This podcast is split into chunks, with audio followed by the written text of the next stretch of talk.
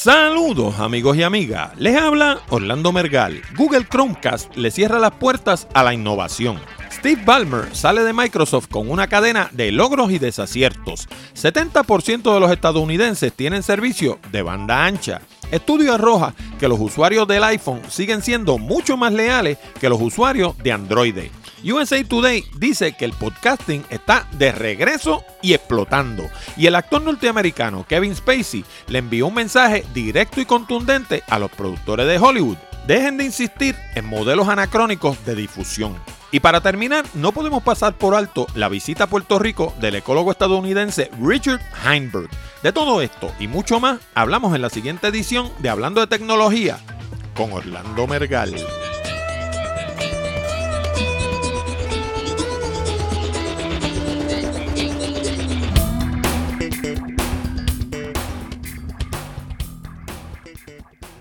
Saludos nuevamente amigos y amigas y bienvenido a una nueva edición de Hablando de Tecnología con este que les habla Orlando Mergal. Este programa llega a ustedes como una cortesía de Accurate Communications. Si necesitan servicios de comunicación de excelencia para su empresa, como redacción en inglés o en español, traducción, producción de video digital, colocación de subtítulos, fotografía digital, servicios de audio, páginas de internet, blogs o inclusive producir un programa como este, nos pueden llamar al 787-750-0000 para una consulta. Además, si piensas visitar Puerto Rico y te gustaría ver esas bellezas que casi nadie ve, te exhorto a visitar nuestra nueva página de turismo Puerto Rico by GPS.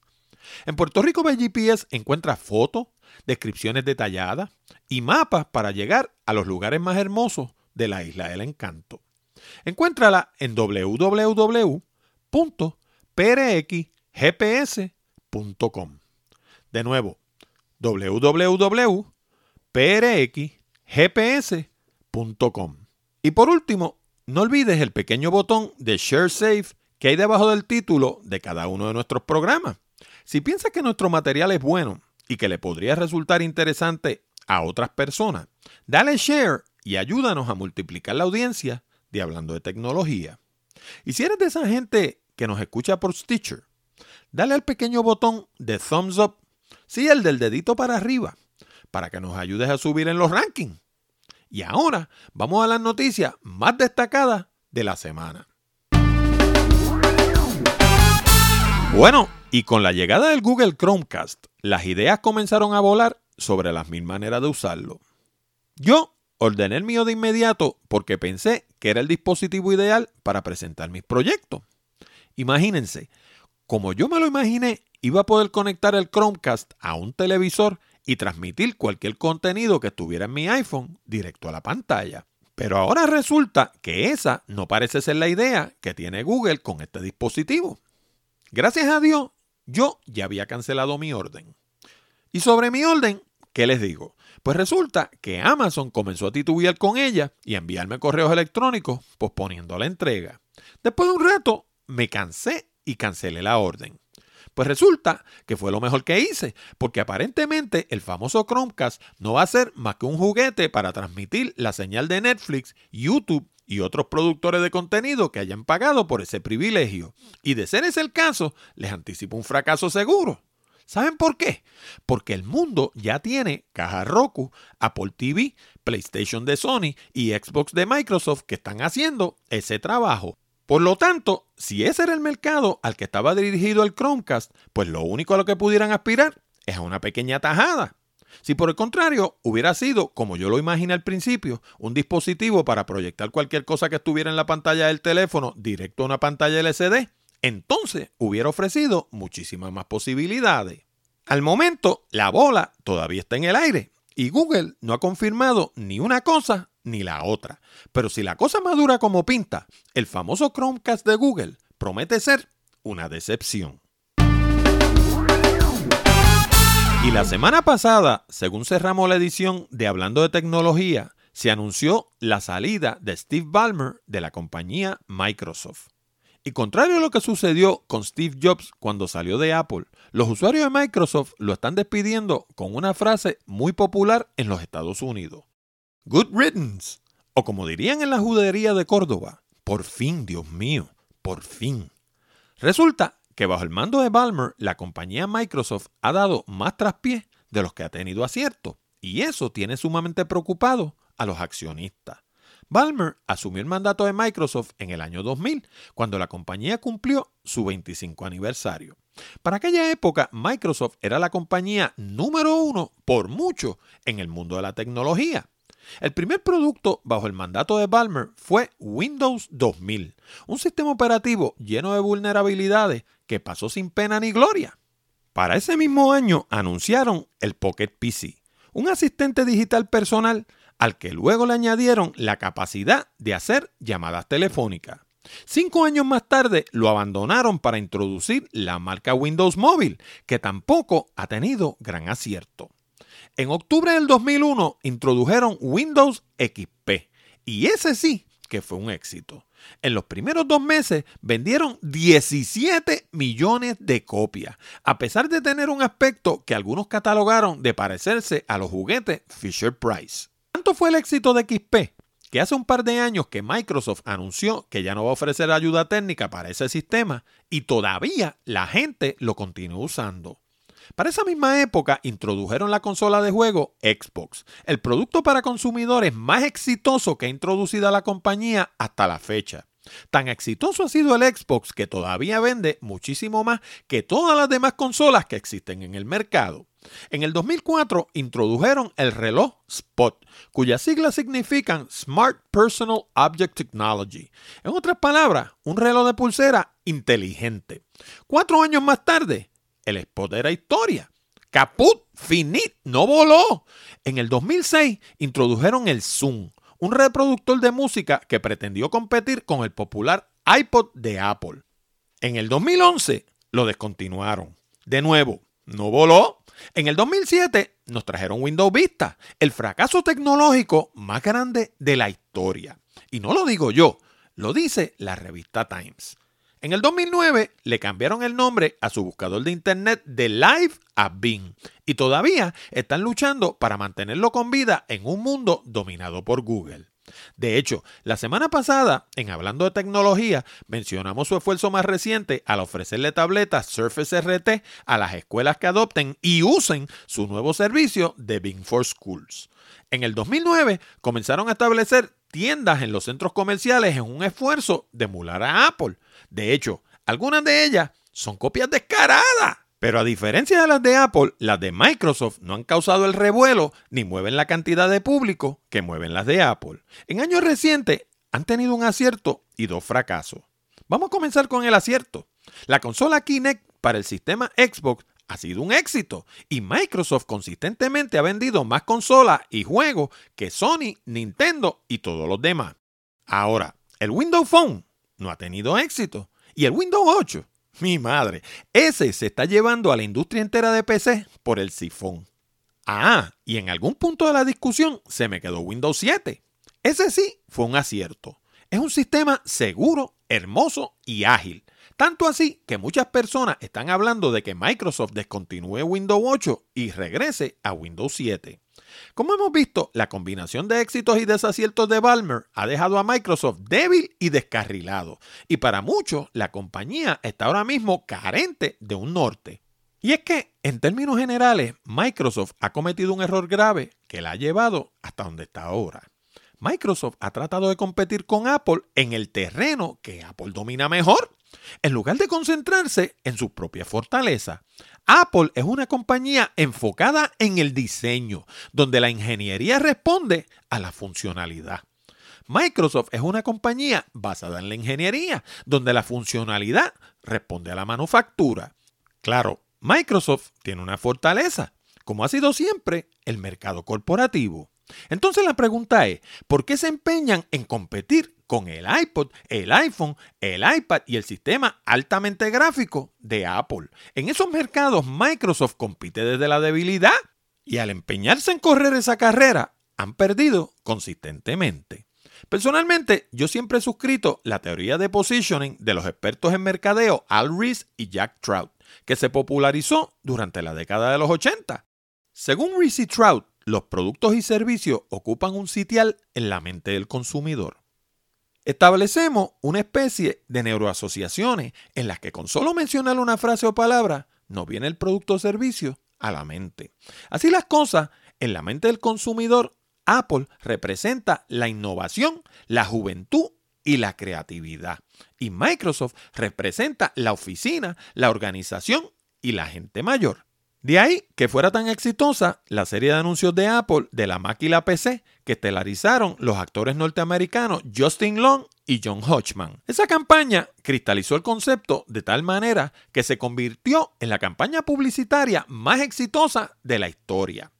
Ahora todos están pendientes de quién va a asumir la rienda de Microsoft y la compañía, siguiendo todavía la estrategia típica de Apple, no ha soltado prenda. Algunos hasta han sugerido dividir la empresa. Por un lado, dejar a un Microsoft dirigido expresamente hacia la empresa y por el otro, crear una compañía separada específicamente para el Xbox. Y quizá eso sería una buena idea, porque ciertamente el tipo de cliente que sirve cada lado de la empresa es muy distinto. Pero sea lo que sea que vayan a hacer, más vale que lo piensen bien, porque en este momento a Microsoft le está sucediendo lo peor que le puede suceder a una compañía. Están perdiendo relevancia. Sus productos salen al mercado y a nadie le importa. Y cuando eso sucede, por más grande que sea la empresa, ese puede ser el principio del final. Uno de los retos de hacer un programa como este es asegurar la participación de la audiencia. Por eso, en Hablando de Tecnología, queremos conocer tus ideas, opiniones y preguntas. Para eso hemos provisto dos mecanismos. Primero, puedes enviar tus ideas, sugerencias o preguntas a nuestro correo electrónico contacto arroba hablando de tecnología.com.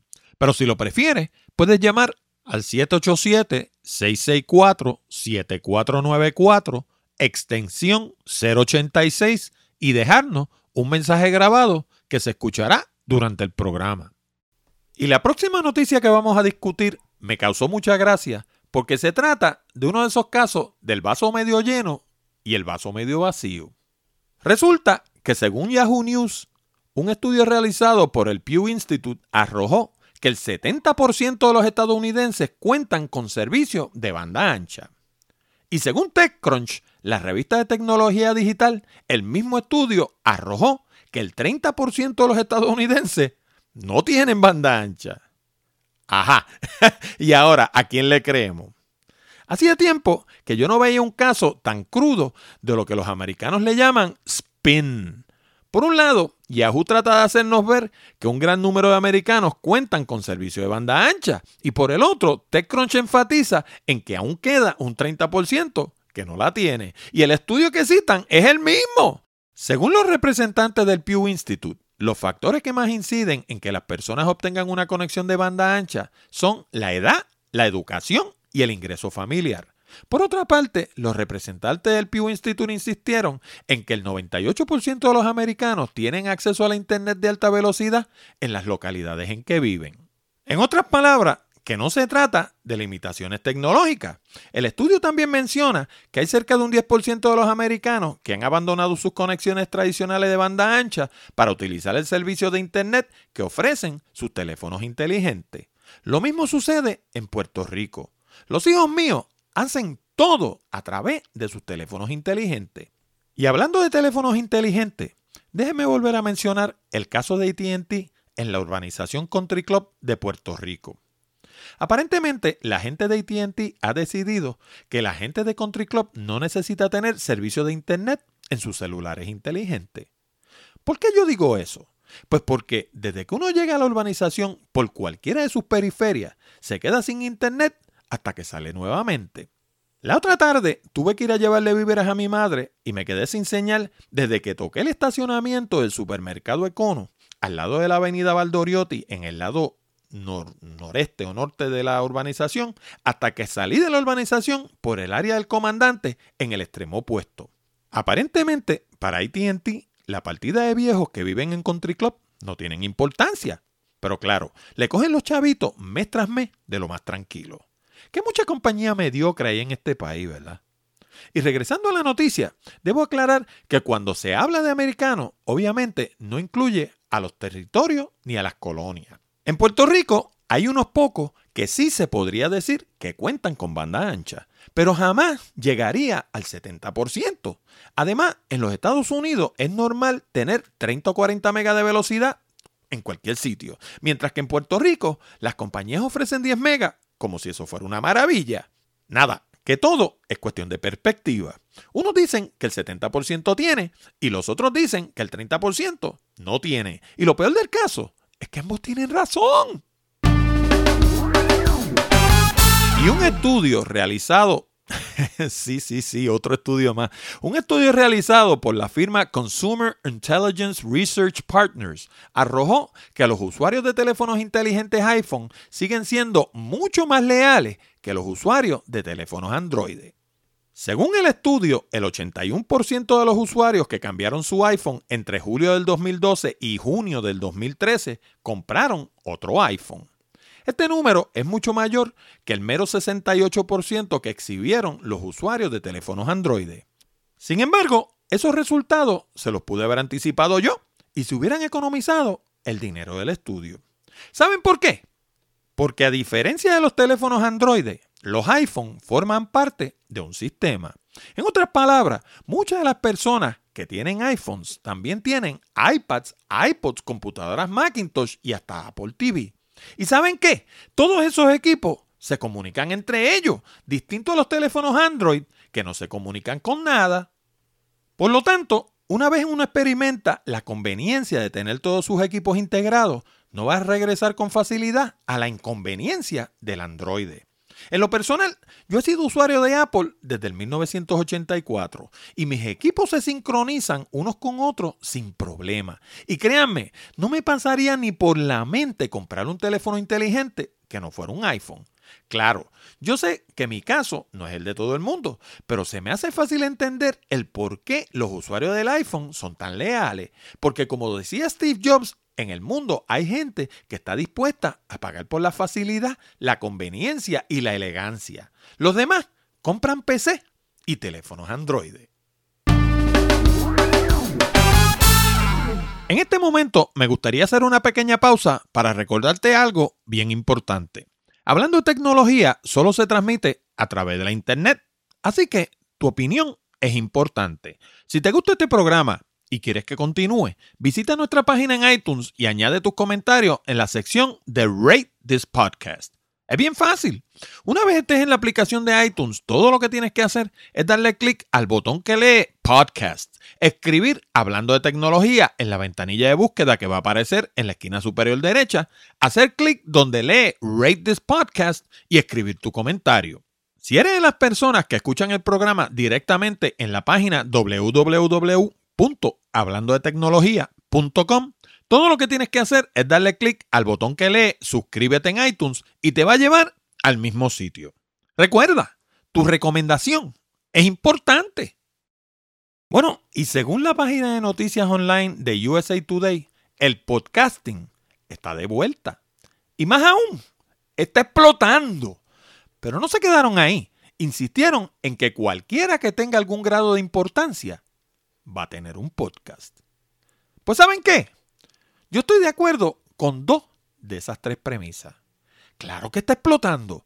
Por algo la gente de Apple dijeron el otro día que habían servido más de un billón de descargas de podcast en iTunes. Por algo, compañías como Stitcher, TuneIn y Miro están teniendo un crecimiento estratosférico. Y claro que los celebrities están adoptando el podcasting porque ellos no son idiotas. Ellos saben que es un medio moderno, efectivo y que no establece barreras económicas significativas para el que quiera entrar. Claro, eso no quiere decir que el podcasting sea fácil. Hay que prepararse semana tras semana, producir el programa y subirlo a la internet. Y eso toma tiempo y esfuerzo. Pero ¿qué medio permite que hablemos con miles y, hasta millones de personas de cualquier parte del mundo sin invertir en grandes estudios y facilidades de transmisión? Desde que yo dejé de hacer el programa en la radio tradicional y me mudé a internet, he experimentado un crecimiento lento pero sostenido en la cantidad de audiencia que me escucha. Y curiosamente, esa audiencia no viene toda de Puerto Rico. De hecho, como ya he dicho antes, la mayoría es de países como Colombia, los Estados Unidos, España, México y ahora hasta la República Dominicana. Y más recientemente de lugares como Brasil, Costa Rica, Chile y Argentina. Y a diferencia de la radio tradicional, en la que uno se sienta en una cabina y no le queda otra opción que suponer que alguien lo está escuchando, en el caso del podcast, uno tiene estadísticas específicas que le dice cuánta gente está escuchando, de dónde y qué porción del programa están escuchando. Sí, así mismo. Si escuchan la mitad del programa, yo lo sé. Así que escúchenlo completo, porque yo acá me estoy enterando. ¿ah?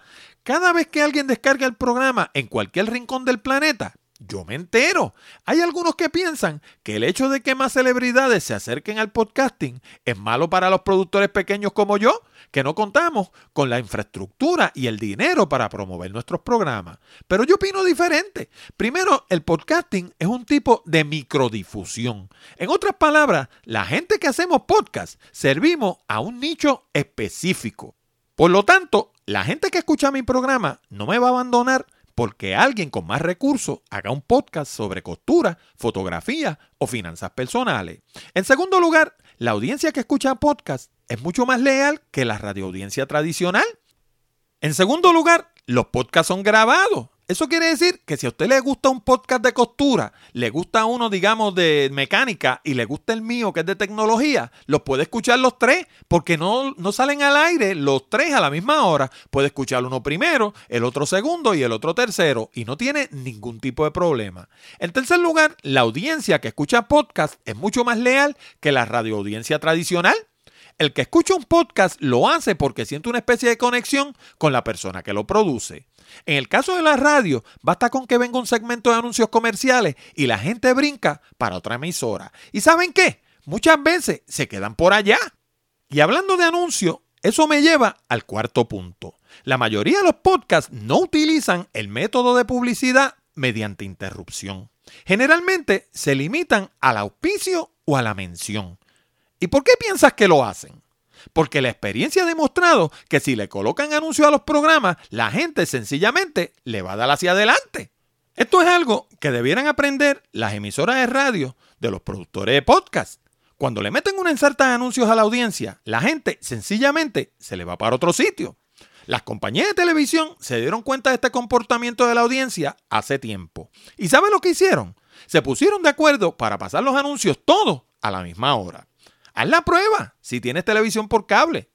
La próxima vez que vengan las pausas comerciales, trata de cambiar de canal y verás que donde quiera que vaya vas a encontrar anuncios también. Pero eso no los hace más astutos, porque el consumidor también ha tenido su respuesta. En unos casos, la gente aprovecha para ir a la nevera, al baño o hasta para hacer una llamada. Y en otros, como en mi caso, sencillamente han dado de baja el cable y se han movido a servicios como Netflix, Hulu, iTunes o Amazon. De lo que no se han dado cuenta esta gente, como tampoco se han dado cuenta las casas productoras de películas de Hollywood, es que al consumidor de hoy en día no hay nada que lo detenga. Y si no buscan cómo darle lo que quiere, exactamente como lo quiere, sencillamente lo van a perder. Así que ahí lo tenemos. El podcasting está explotando. Todo el que importa tiene uno, pero no está de regreso a ningún sitio, porque nunca se fue a ningún lado. Y el actor norteamericano Kevin Spacey le envió un mensaje directo al corazón de las casas productoras de películas de Hollywood. Abandonen esa mentalidad anacrónica y antitecnológica y comiencen a servir el contenido como lo quiere el público. El protagonista de House of Cards, un drama político creado específicamente para difundirse a través del popular servicio online Netflix, y su historia cuando la serie obtuvo 13 nominaciones a los premios Emmy, incluyendo el de Mejor Drama. Esta es la primera vez que una serie creada específicamente para difundirse a través de la Internet compite de tú a tú con programas creados para la distribución por cable o mediante las ondas tradicionales. Y lo gracioso del caso es que estuvo buenísima. Las críticas al establishment no pudieron ser más claras y la actuación fue de primera. ¿Y saben qué? La vi completita sin un solo comercial. Yo creo que para las compañías de televisión por cable y por satélite, the writing is on the wall, como dicen en el barrio gótico de Barcelona. Y no va a ser hoy ni mañana, porque todavía le quedan bastantes idiotas que compren sus servicios, pero poco a poco van a ir perdiendo terreno hasta que no les quede otro remedio que adaptarse o sucumbir. Muchas veces estos procesos se mueven tan lentos que la mayoría de las personas son incapaces de percibirlo. En el caso de la televisión comercial, el proceso comenzó en el 1956. Sí, señores, en el 1956, mucho antes de que existiera la televisión por cable. ¿Y saben lo que pasó ese año? Zenith introdujo el primer televisor con control remoto. Ahí comenzó la liberación del televidente. Ya no teníamos que sentarnos como imbéciles a ver lo que nos endilgaran los distintos canales. Podíamos cambiar de canal. Luego de eso vino la grabadora de videocinta, la grabadora de DVD y la grabadora con disco duro, conocida comúnmente como el Tivo. Todos estos dispositivos nos dieron básicamente la misma cosa, la capacidad de ver la programación libre de pausas comerciales. Y hoy por hoy, 57 años más tarde, todavía las televisoras insisten en tratar de mantener al televidente cautivo y el televidente, ni corto ni perezoso, continúa empeñado en zafarse de sus garras. ¿A ustedes no le parece que todo este modelo es absurdo? House of Cards no es más que el comienzo. La gerencia de Netflix ya ha dicho que va a continuar produciendo material original. Y si lo hacen con artistas de la calidad de Kevin Spacey, las compañías tradicionales van a tener un problema grave. Ciertamente, este es un asunto que va a valer la pena seguirle la pista. Y para terminar, esta semana el ecólogo estadounidense Richard Heinberg ofreció una charla en el Salón Leopoldo Figueroa del Capitolio de Puerto Rico en la que enfatizó que la isla debe concentrar sus esfuerzos energéticos en la energía eólica y la energía solar y dejar de un lado la dependencia del petróleo y del gas natural. Y como siempre, a la pobre colonia tiene que venir a decirle un extranjero lo que los puertorriqueños pensantes sabemos hace rato. Mientras tanto, nuestros dirigentes se concentran en campaña sobre la isla Estrella y en lavar las murallas de San Juan con una máquina a presión. ¡Qué barbaridad! Según Heinberg, el alza constante en los precios del petróleo ha servido para detener casi por completo el desarrollo económico de la isla. Pero no ha sido aquí nada más. Según el profesor Heinberg, autor de los libros The End of Growth y The Post-Carbon Reader, el aumento en los precios del crudo ha tenido un efecto similar sobre naciones del primer mundo como los Estados Unidos. De inmediato, varios políticos del patio dijeron estar de acuerdo con Heinberg, cosa que no sorprendió a nadie. Pero claro, a la hora de la verdad, no hemos visto que se perfile ningún cambio significativo. Para que tengan una idea, la Autoridad de Energía Eléctrica no ha hecho gran cosa por impulsar la utilización de energía renovable. Claro, si le preguntamos, van a decir que apoyan la idea, pero a la hora de los tomates no van a hacer nada. Por su parte, varios ciudadanos dijeron que el problema ha sido que los equipos de energía renovable son muy costosos. Pero yo pregunto, ¿acaso el gobierno no pudiera iniciar un proceso en el que financiara este tipo de equipo para aquellos ciudadanos o dueños de negocio que deseen instalarlo? Además, la electrificación de la isla con fuentes de energía renovable podría dar pie para que se desarrolle una serie de industrias nuevas en el país, industrias que se podrían crear con capital y talento local. Primero, Puerto Rico tiene una cantera de científicos desplazados por causa del cierre de las fábricas 936. En ese grupo hay de todo, ingenieros, químicos, físicos, farmacéuticos, en fin, You name it. Y Puerto Rico lo tiene. ¿Y qué estamos haciendo? ¿Dejándolos ir para Estados Unidos? La infraestructura también la tenemos. Lo más que hay es locales vacíos de los que han dejado las fábricas de fomento, las electrónicas y las farmacéuticas que han cerrado en la isla. Encima de eso, Puerto Rico entero es una zona libre de comercio. En eso, el experto es mi amigo Edmundo Rodríguez de NRI. Pero en esencia, lo que quiere decir eso es que en la isla existe legislación que viabiliza la manufactura sin pagar impuestos hasta tanto se vendan los productos. Y encima de eso, tenemos acceso al mercado norteamericano.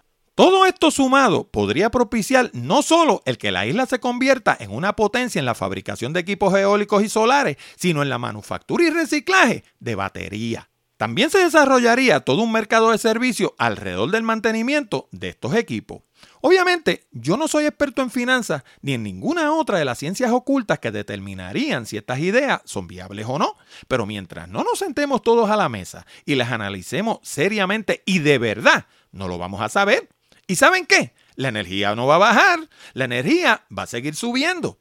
Esta mañana leí en el periódico que el gobernador estaba sorprendido por los aumentos que se han disparado como consecuencia del aumento en el precio del agua.